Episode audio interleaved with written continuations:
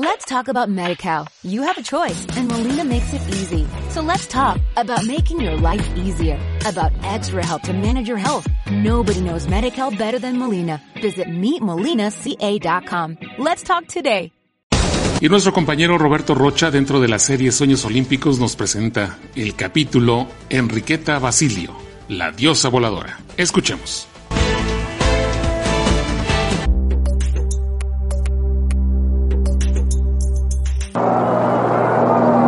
De octubre de 1968 declaro inaugurados los Juegos Olímpicos de México, que conmemoran la décima novena Olimpiada de la era moderna. Las Olimpiadas de México 68 son recordadas, aún a más de 50 años de distancia, por los conflictos políticos previos a su realización, por ser los juegos con mejor participación para nuestro país, por la histórica imagen de Tommy Smith y John Carlos, que levantaron el puño contra el racismo, y también por el encendido del pebetero por Enriqueta Basilio, la primera mujer que cumplió con esa tarea que durante siglos había sido reservada solo a varones.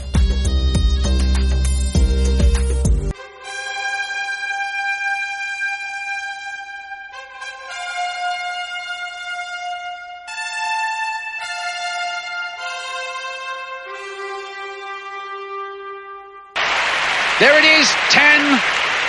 Equilio Muñoz en el carril número 4. Es la locura. La medalla de oro para México. Y Soraya lo tiene. Soraya levanta la barra. Esto es la locura aquí en Sydney. Hasta 1968, nunca una mujer había encendido el fuego olímpico pero unos meses antes de los Juegos, el comité organizador decidió cambiar la tradición. Después de algunas pruebas, el 15 de julio de ese año se anunció oficialmente que el último relevo y el encendido lo haría Enriqueta Basilio. Hubo polémica, claro. Muchos hombres, destacados deportistas mexicanos, querían iniciar la llama en el Estadio Olímpico Universitario pero Enriqueta Basilio también tenía méritos. Con 20 años de edad, era para muchos la mejor atleta mexicana de la época. Yo saqué mi blusita del Panamericano, mi short de entrenamiento y mis tenis de la secundaria. Aunque el comité organizador llamaba a la estrella de la inauguración Enriqueta Basilio, olvidaron entregarle un uniforme para la ceremonia, por lo que la imagen icónica del blanco total del atleta fue idea suya utilizó una camiseta de otra competencia, shorts blancos y los tenis de la secundaria. Encendió el fuego olímpico completamente de blanco, en señal de paz. Así lo explicó Enriqueta Basilio para el programa de televisión Mujeres Imprescindibles. Un sueño realizado, que a pesar de que yo soñaba con la Olimpiada, pues jamás, jamás me imaginé que me iba a tocar el ser la primera mujer en encender un pedestal olímpico.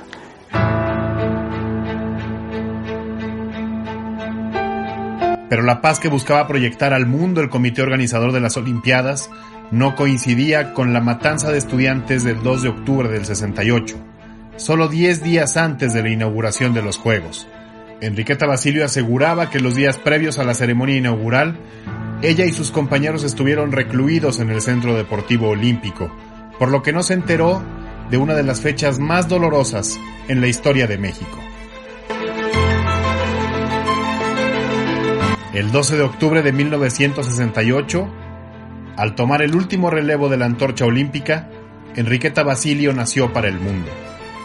Dio la vuelta a la pista del estadio y después subió los 93 escalones que separaban la pista del pebetero. Al llegar a lo más alto de Ciudad Universitaria, encendió la llama de los Juegos, algo que no hizo ninguna mujer antes y que solo se repitió 32 años después, cuando Kathy Freeman dio inicio a Sydney 2000. Hoy, a un año de su fallecimiento, recordamos a Enriqueta Basilio, quien murió el 26 de octubre de 2019.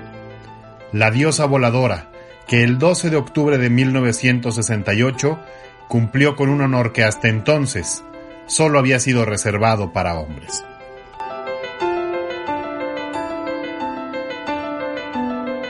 No encendí la, pues, el fuego olímpico nomás, y encendí en el corazón de las mujeres la lucha por muchas cosas.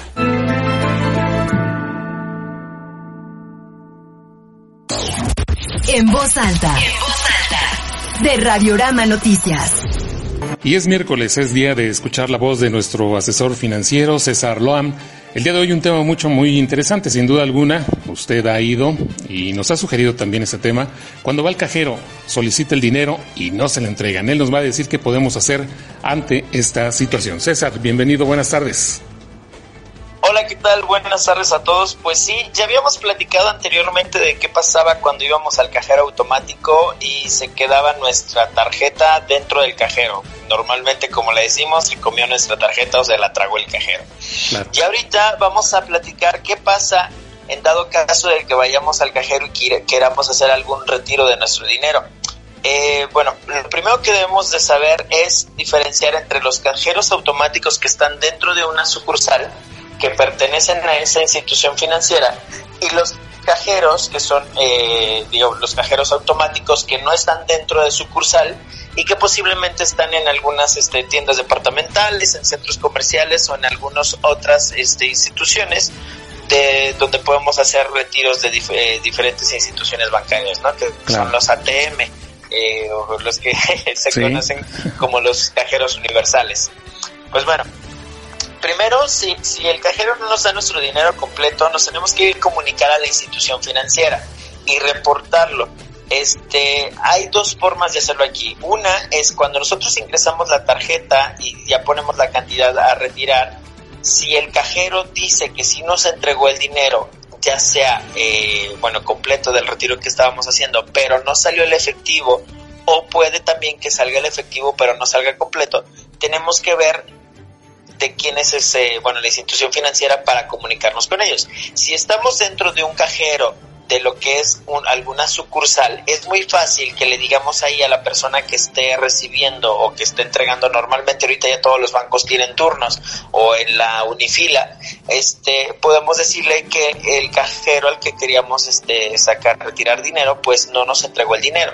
Ahí ellos se tienen que comunicar con la persona que está encargada de bóveda y hacen lo que es un, este, digamos, como un recuento, le hacen un corte al cajero para ver si efectivamente tiene un sobrante. Si el cajero tiene ese sobrante, quiere decir que efectivamente no se entregó el dinero. Para eso es muy importante, si nos entregan un, un comprobante de recibo, eh, tenerlo ahí en la mano para podérselo entregar al, encargado de bóveda. Ya al momento de que ellos hacen el corte, efectivamente si hay un sobrante, pues ya pueden, si es el mismo monto que íbamos a retirar, ya se lo entregan conteniendo lo que es el, el recibo. Y en dado caso de que el cajero no tenga sobrante, quiere decir que posiblemente la, la operación no fue efectuada con éxito. Para eso tendremos que esperarnos alrededor de 15 a 30 minutos para poder revisar nuestro saldo, que ya lo podemos hacer directamente con nuestra aplicación, porque muchas de esas ocasiones la operación no se efectúa y existe como si fuera un reembolso automático. Eh, normalmente cuando hacemos algún retiro eh, nos aparece eh, por mensaje o ya si tienen la aplicación, pues que se va a hacer que se hace ese retiro en ese momento. Ya cuando no, eh, cuando vamos a un cajero que no esté dentro de lo que es la sucursal, lo que tenemos que hacer es llamar a la institución financiera de nuestro banco, decirle que estábamos en cierto cajero donde tenemos que especificar la dirección en la cual nos encontramos para que ellos puedan identificar el cajero.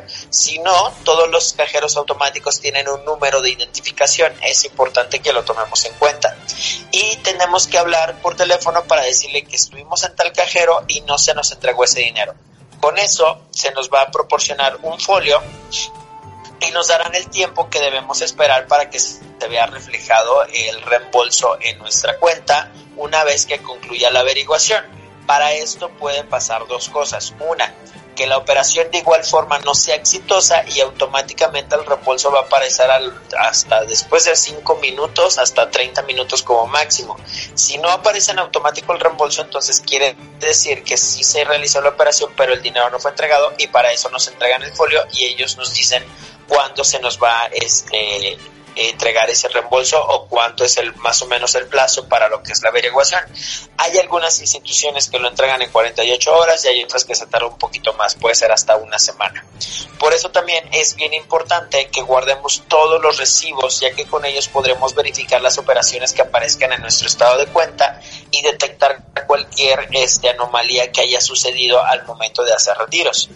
Si en dado caso al momento de que nosotros ya sea que presentemos este eh, los sucesos en alguna sucursal directamente o hablando por teléfono, ya sea en un cajero que no esté dentro de sucursal, y que recibamos alguna negativa, podemos, por parte del banco podemos acudir a la CONDUCEF a levantar una queja para que se pueda eh, ver por ese lado, para que puedan este, tratar de mandarles una carta a lo que es el banco para que puedan verificar los movimientos y entregar el dinero si efectivamente no es este eh, entregado no en lo que es la operación. Así es, fíjate. Y eso es más o menos lo que tenemos que hacer con los cajeros. Exacto, porque a veces, eh, bueno, es muy importante también contar el dinero, porque a veces eh, a lo mejor lo tomamos, lo embolsamos por el hecho de que no te vea nadie cuánto estás recogiendo, entonces es muy importante también contarlo, ¿no? Que eso es lo principal, César. Así es. Normalmente en los cajeros no deben de estar más personas de las que están permitidas, pero estamos muy acostumbrados a que vamos a una institución bancaria y queremos meternos ahí al cajero y literalmente estamos atrás de las personas. Sí. La, la, digo, yo que trabajé en bancos, la verdad de muchos de los asaltos que había o de las personas que trataban de cometer fraude a otros clientes es porque nosotros mismos como personas no seguimos las indicaciones que nos dan en el banco. El hecho de no traer lentes, de no traer gorras, este, de no traer mochilas, de estar revisando a, digamos, la gente que está a nuestro alrededor para ver si, si está alguien como muy sospechoso. Eh, si nos entregan el dinero en el cajero, no eh, contarlo en ese momento, podemos movernos un ladito si estamos en sucursal, podemos entrar dentro de sucursal a contarlo, que está, digamos, un poquito más protegida, por así decirlo. Pero sí, es cuestión de que tengamos este tipo de cosas, de que cada vez nos vayamos este, enseñando eh, financieramente con todo este tipo de actividades que, que pues tiene relación con nuestro dinero, porque pues a todos nos calaría perder nuestro dinero por una u otra cierta forma. Desde luego que sí. Déjanos tus redes, César, para eh, las personas que quieran ponerse en contacto contigo para que los puedas asesorar sobre este y otros temas. Claro que sí, nos pueden encontrar en Facebook e Instagram como Loam Asesores Financieros. También nos pueden googlear, ahí encuentran la dirección de nuestra oficina. Y si tienen algún comentario, algún tema o duda, pueden mandarnos mensaje de WhatsApp al 444 173 7202. Muy bien, pues muchísimas gracias César, nos escuchamos el próximo miércoles. Claro que sí, nos vemos la próxima semana, que tengan bonita tarde. Igualmente, gracias. Gracias por seguir nuestras señales 91.9 y 93.1 de FM. Es Radiorama Noticias, continuamos. En voz alta. En voz alta. De Radiorama Noticias. Y como cada miércoles tenemos la oportunidad de platicar con el diputado local por Movimiento Ciudadano, Eugenio Gobea Arcos. ¿Cómo está, diputado? Buenas tardes. Bendito Dios, bien, Tomás. Espero que tú y tu familia también. Eh, un gusto platicar contigo y con tu auditorio. Igualmente, muchísimas gracias. Bueno, eh, diputado, hay una postura de los gobernadores federalistas que, bueno, pues ya prácticamente se están apuntando para hacer una consulta sobre su salida o supuesta salida del pacto fiscal federal. Denos su opinión sobre esta situación. Bueno, pues como dice el dicho, ya éramos muchos y parió la abuela. Tenemos muchísimos problemas, desafíos mayúsculos. Eh, pues, estamos, estamos metidos en una crisis de seguridad, en una crisis del sistema de justicia, en la quiebra de Pemex, la crisis económica, la crisis sanitaria y especialmente esto se agrava precisamente con, con un conflicto político de enorme envergadura de no resolverse a la mayor brevedad que nueve gobernadores, incluido Jalisco, Tamaulipas, Nuevo León, por ejemplo, estén determinados incluso a salirse del pacto fiscal, pues este es la antesala de un conflicto político de consecuencias mayúsculas, por un lado. Ojalá y Andrés Manuel López Obrador presidente de la República tenga pues la interesa, la inteligencia para precisamente serenar los ánimos y verdaderamente atender las demandas de los gobernadores. El sistema antes funcionaba con pesos y contrapesos y los gobernadores venían a Palacio Nacional, presentaban los proyectos y el presidente de la República abría la chiquera. Pero hoy pues ni siquiera los reciben. Entonces, este eh, esto está generando un conflicto de proporciones mayúsculas de carácter político que puede derivar también en un conflicto muy serio de, carácter social. Ojalá, ojalá y todo se resuelva, Tomás. Así es, diputado. Habrá que recordar que, bueno, pues los mexicanos hace algunos años manteníamos prácticamente lo que en ese entonces era el Distrito Federal. Muchos recursos se mandaban, diputado, y pues los estados poco recibían. Es decir, ahora el Bronco en este caso dice que de lo que todo lo que manda solamente recibe 28 centavos, entonces pues sí, no él no ve en su estado y a lo mejor en muchos no lo vemos también la repercusión de que nos regresen un poco más de dinero, ¿no? Sí, pero especialmente eh, eh, a los estados del sur les está apoyando con todo y está dejando descobijados a los estados del, del centro norte para arriba. Les está dejando los problemas prácticamente. Eh, por ejemplo, la cancelación de la inversión de Constellation Brands en Baja California de miles de millones de dólares, eh, los problemas del agua en Chihuahua, entre otros, cuando en el sur, bueno, pues se le está mandando el tren Maya, les está mandando la nueva refinería de Dos Bocas, por ejemplo. Estamos hablando de miles y miles de millones de dólares de inversión. Claro pues ojalá esta situación, como usted bien lo señala, se pueda resolver a la brevedad posible, porque sí sería una situación mucho, muy difícil. Diputado, por otra parte, bueno, pues en materia de local, eh, las comparecencias que se han realizado, bueno, pues hubo dos muy difíciles, el de la secretaria de Salud y el del secretario de Seguridad Pública. El resto, bueno, parece que, pues bueno, no han llamado mucho la atención de los legisladores, tal vez porque, bueno, son, no son temas muy, muy latentes que estén o que estén en la palestra como urgentes. ¿Qué opinión nos da al respecto? Tomás, eh, te agradezco la pregunta porque es muy importante. Fíjate que las comparecencias son un ejercicio en función de cómo están eh, consideradas actualmente, un tanto cuanto inútil, inocuo, porque te voy, a, dar un caso eh, muy puntual. Los presupuestos se aprueban por año calendario, ¿sí? Del primero de enero al 31 de diciembre. Por ejemplo, este año Juan Manuel Carrera recibió recibirá aproximadamente 55 mil millones de pesos para San Luis Potosí. Ese es el, aproximadamente el presupuesto anual. Y, pero los hacen una trampa en el tema de los informes y los informes los presentan por año calendario. Entonces los presentan de septiembre a agosto, por así decir, y pues las cifras no son comparables, no tienes manera de, de, de, establecer indicadores de desempeño que permitan evaluar de manera objetiva el cumplimiento, el avance en el cumplimiento de los objetivos del Plan Estatal de Desarrollo, por ejemplo. Entonces es una, un, un, agujero negro eso, se gastan miles de millones de pesos a su contentillo, como se les pega la gana, y nadie sabe, nadie supo.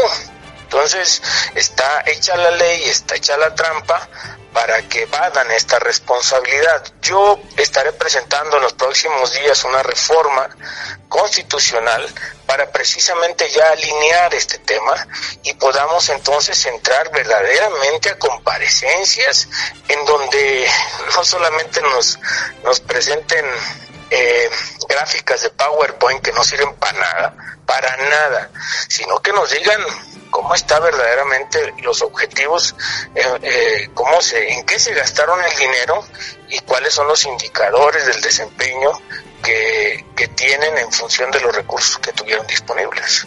Y eso va a ser muy bueno, diputado, porque bueno, pues se va a profundizar, va a dejar de ser pues como usted bien lo señala, una comparecencia inútil, porque a final de cuentas, eh, pues los ciudadanos quedamos igual, diputado. Ustedes exigen cuentas, pero no hay una explicación real y a fondo de, cómo se gastan y se invierten los recursos realmente. Sí, por ejemplo, la, la secretaria de Salud que se ha vuelto la doctora Cuenta Muertos, para eso sirve únicamente, para dar una rueda de prensa todos los días e informar públicamente de cuántos muertos por COVID-19 hubo hasta el día, acumulados hasta el día anterior. Es verdaderamente terrible. No nos dicen cuáles son los programas, qué alcance tuvieron, cuánta gente atendieron. Eh, no hay ni siquiera, Tomás, un programa con, con uso de recursos públicos para adquirir cubrebocas y ponerlos a disposición de la población general, aunque sea precio de costo, aunque sea el precio de costo o a un precio subsidiado, pues si valen 10 pesos en el mercado, pues que el gobierno los compre y los ponga 5, pero ni siquiera eso. Entonces es, es muy complicado. Eh, no sabemos, por ejemplo, cuánto se han gastado en pruebas. Nos dice, hemos hecho 2.500 pruebas. Pues 2.500 pruebas para una población de aproximadamente 3 millones de habitantes, ¿para qué sirve? No sirven para nada. Pero así está el diseño. Lo que te decía al principio, está hecha la ley, pero está hecha la trampa para evadir la responsabilidad y gastarse los miles de millones de pesos a como les venga en gana. Y de seguridad, pues ya que hablamos, diputado, ese día al final de la comparecencia del secretario de Seguridad Pública, estaban asaltando a una persona, le, le quitaron 300 mil pesos, imagínense. Sí, eh, pero es terrible lo que está sucediendo. Los únicos que viven seguros, que duermen tranquilos, pues es el gobernador del estado, el secretario general de gobierno y el secretario de seguridad pública, porque pues tienen guardaespaldas armados, tienen chalecos antibalas, tienen camionetas blindadas y están absolutamente protegidos. Todos los demás, pues andamos con el rosario en la mano y temerosos de que pueda pasar cualquier cosa. Entonces hay que cuidarnos, pero también hay que tener memoria, hay que tener memoria, Tomás, de tanta irresponsabilidad para el día de mañana precisamente pues ajustar cuentas, ¿verdad? Porque el, el problema es, es precisamente eso. ¿Hasta cuántos muertos va que, que reporte la secretaria de salud? El gobernador va a tomar la decisión para pedir la denuncia. ¿Hasta qué niveles de inseguridad tenemos que soportar a Pineda para que se largue de la responsabilidad que tiene hoy como secretario de Seguridad Pública? ¿Hasta cuándo?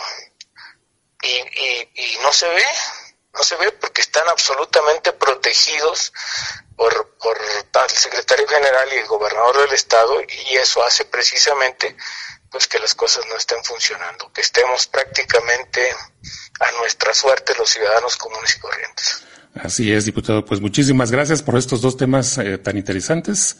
El pacto fiscal de los gobernadores y ahora las comparecencias. Nos escuchamos el próximo, el próximo miércoles, diputado Eugenio Gobearcos. Gracias. Gracias a ti, Tomás, por la oportunidad. Buenas tardes. Al contrario, buenas tardes. No se vaya, está usted en Radiograma Noticias. Continuamos, tenemos más información. Estás escuchando Centro de Información. Centro de Información. Noticias. Let's talk about MediCal. You have a choice and Molina makes it easy. So let's talk about making your life easier, about extra help to manage your health. Nobody knows MediCal better than Molina. Visit meetmolinaca.com. Let's talk today.